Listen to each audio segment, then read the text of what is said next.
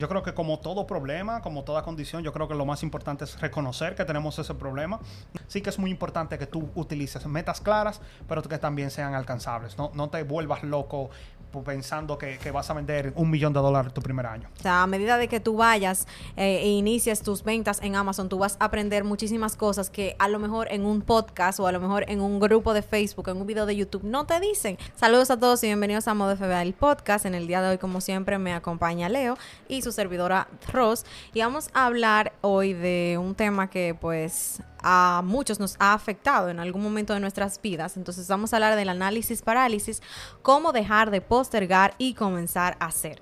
El análisis parálisis em, es un fenómeno común en el que las personas se quedan atrapadas en esa fase de planificar, analizar y siempre están planificando, analizando porque quieren que todo quede perfecto y de esta manera postergan de manera infinita casi la fase de acción, que es una de las fases más importantes. Eso, entonces, este, este fenómeno se convierte en un obstáculo que no nos permite a nosotros progresar, lograr y o alcanzar esa meta que tanto queremos porque estamos estancados en siempre estar planificando, planificando, planificando para que todo quede perfecto. Entonces, Leo, si queremos dejar de estar planificando tanto, eh, pensando tanto y pues analizando si me conviene o no, el negocio de Amazon, ¿qué es lo primero que tenemos que hacer? Yo creo que como todo problema, como toda condición, yo creo que lo más importante es reconocer que tenemos ese problema. No crea que tú estás solo. Yo sé que si tú estás viendo este video, quizás tú estás diciendo, Leonel me está hablando directamente a mí.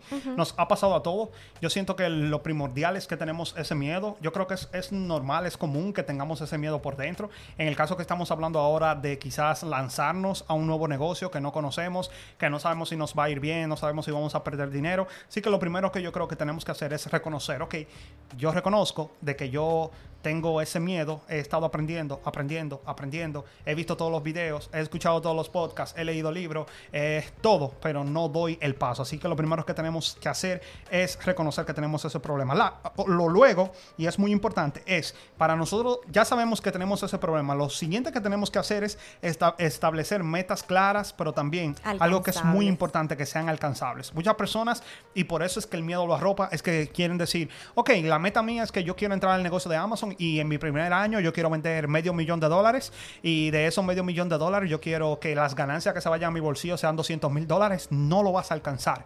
Porque es muy importante, ponte metas que sean alcanzables y que también sean claras. Es muy importante que tú digas, ok, no, yo no voy a, querer comerme el mundo, déjame yo poner unas metas que quizás yo la pueda alcanzar. Déjame decir, en mi primer año, o no, no voy a hablar de un año, mi meta en este mes es enviar 20 productos a Amazon, es mandar 50 productos o es mandar 10 productos, pero yo solamente quiero, como dicen en inglés, mojarme los pies con el negocio para yo sentir lo que se siente, para saber si, es, si me conviene, si me gusta. Sí que es muy importante que tú utilices metas claras, pero que también sean alcanzables. No, no te vuelvas loco pensando que, que, vas a vender un millón de dólares tu primer año. Además, si es tu primer año o es tu primer mes vendiendo en Amazon, tú tienes que saber que es tu momento de probar el negocio. O sea, a lo mejor no es el negocio que tú pensabas que eras, que era, perdón, o a lo mejor no es el negocio para ti. Así que es, es importante que uno planifique, que uno analice, sí, pero cuando ya estés tomando acción, trata de que eh, esa acción que vas a tomar sea cosas que sí puedas alcanzar, como estamos diciendo ahora. Exactamente. Entonces, luego, algo que es muy importante, luego de que yo, que yo establezco las metas que yo quiero, que sean claras y alcanzables, entonces ahora yo como que la voy a dividir en pasos. Algo que es muy importante. Si, por ejemplo, vamos a decir, este es mi primer mes, ya yo me siento ready. Mi primer mes yo quiero enviar 20 productos a las bodegas de Amazon. Entonces, yo lo voy a partir o lo voy a dividir en pequeños pasos. Ok, ¿cómo yo puedo mandar 20 productos a Amazon? Bueno, yo tengo que dedicarle, no me voy a volver loco y voy a decir, le voy a dedicar 8 horas diarias. No, vamos a ponerlo en plazos que sean cortos, que lo podamos alcanzar y vamos a decir, ok, le voy a dedicar una hora diario. Eso es todo lo que yo tengo, le voy a dedicar una hora para, porque yo sé que quizás en una hora yo pueda conseguir un producto o quizás le voy a dedicar dos horas, pero que sea que lo podamos dividir en pasos y que quizás no sea tan abrumador para nosotros. Pero otro punto súper importante en cuanto a las metas es tener claro que a veces nosotros procrastinamos y procrastinamos porque queremos hacer las cosas de la manera más perfecta posible. A mí también me pasa, yo soy sumamente perfeccionista, eso me baja muchísimo la productividad. Entonces, algo que funciona mucho es ponernos un tiempo límite. O sea, decir, bueno, tengo que entregar o tengo que hacer esto para tal fecha. O sea, esa es la fecha en la que lo tengo que hacer, sí o sí. Entonces, de esta manera, pues ya tú al menos tienes ese, por, lo menos tienes ese empujón o tienes esa, esa, ese deadline de que, oye, tienes que hacer eso para esa fecha porque la meta dice que es para esa fecha. No estamos hablando de que tú te forces quizás a, que quieres vender 200 mil dólares para diciembre, pero sí quizás a lo mejor es que tú quieres enviar em, las, 20, las 20 unidades, pero estás que, bueno, que quiero tener la mejor cinta, quiero tener la mejor impresora. Que... No, o sea, ponte que para el viernes tú vas a enviar esas primeras 10 unidades, planifícate, busca bien cuáles son las horas que vas a utilizar y para el viernes envía esas unidades, porque si no te estás traicionando a ti mismo. Sí, una de las mejores frases que he escuchado en los últimos días y yo creo que es muy importante es que empieza antes de que tú estés ready. No pienses que tú necesitas eh, entender todos los códigos, todo por completo, que todo está perfecto. No, tú tienes que empezar Messi, como dicen en inglés. Empieza rigurosamente, pero es importante que tú comiences. Exactamente. Tenemos una frase aquí que dice Jim Rohn que la indecisión es el ladrón, de la oportunidad. Exactamente. Así que siempre estamos ahí como que lo hago o no lo hago. Es muy importante de que pongamos esos plazos y como Ross está diciendo, tengo un deadline. Yo tengo que hacerlo antes del... Yo no sé si ustedes son como yo. A mí me pasa mucho de que si yo sé que yo tengo algo para el mes que viene que tengo que hacer, yo como que me da, no, no le pongo caso. Pero cuando yo sé que es la, la, semana siguiente, ya yo lo estoy haciendo. Así que esto también es muy importante. Otra cosa que es, es muy importante también, si tú te sientes que estás, eh, como quien dice, atrapado, que tienes ese miedo de salir, es que trata de pedir ayuda. Y por eso también nosotros siempre decimos que es importante tú rodearte de, personas que estén tratando de conseguir lo mismo que tú quieres. Ah, en un libro yo leí una vez que tú eres el promedio de las cinco personas con las que más tú te relacionas. Eso quiere decir, si tú te relacionas con, no voy a decir cinco ladrones, pero si tú te relacionas con cinco personas vagas, es es muy... Aunque tú seas el más productivo, se te va a pegar un poco de la un poquito de la pereza y la vacancia. Así que esto es muy importante. Apóyate de personas, apóyate de comunidades. Cuando tú te sientas también, eh, yo no sé cómo se dice el, el, el accountability, que es como cuando tú tienes personas que siempre están mirando lo que tú estás haciendo para, para decirte, oh, lo estás haciendo bien, lo estás haciendo mal, necesitas hacer esto. Tú también puedes tener personas que tú le dices, mira, estas son mis, plan, estas son mis planes, estas son mis metas, yo voy a tratar de alcanzarlo, yo quiero que tú estés vigilando y que tú me estés dando consejos, me des me seguimiento. Así que es muy importante que tú pidas apoyo cuando, cuando lo sientes... Necesitas, claro. sí.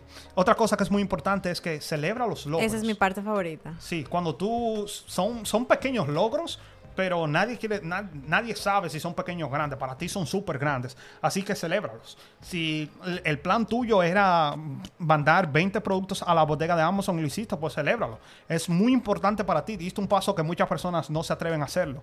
También es muy importante, deja de comparar, de compararte con las demás personas. Yo siempre digo, tú no puedes comparar el chapter, como dicen en inglés, tu capítulo, capítulo. número uno, con una persona que está en el capítulo número 50. No te compares. Para esa persona quizás tú dices, pero yo voy a celebrar mandar 20 productos a Amazon cuando yo veo que esta persona manda mil, mil diarios.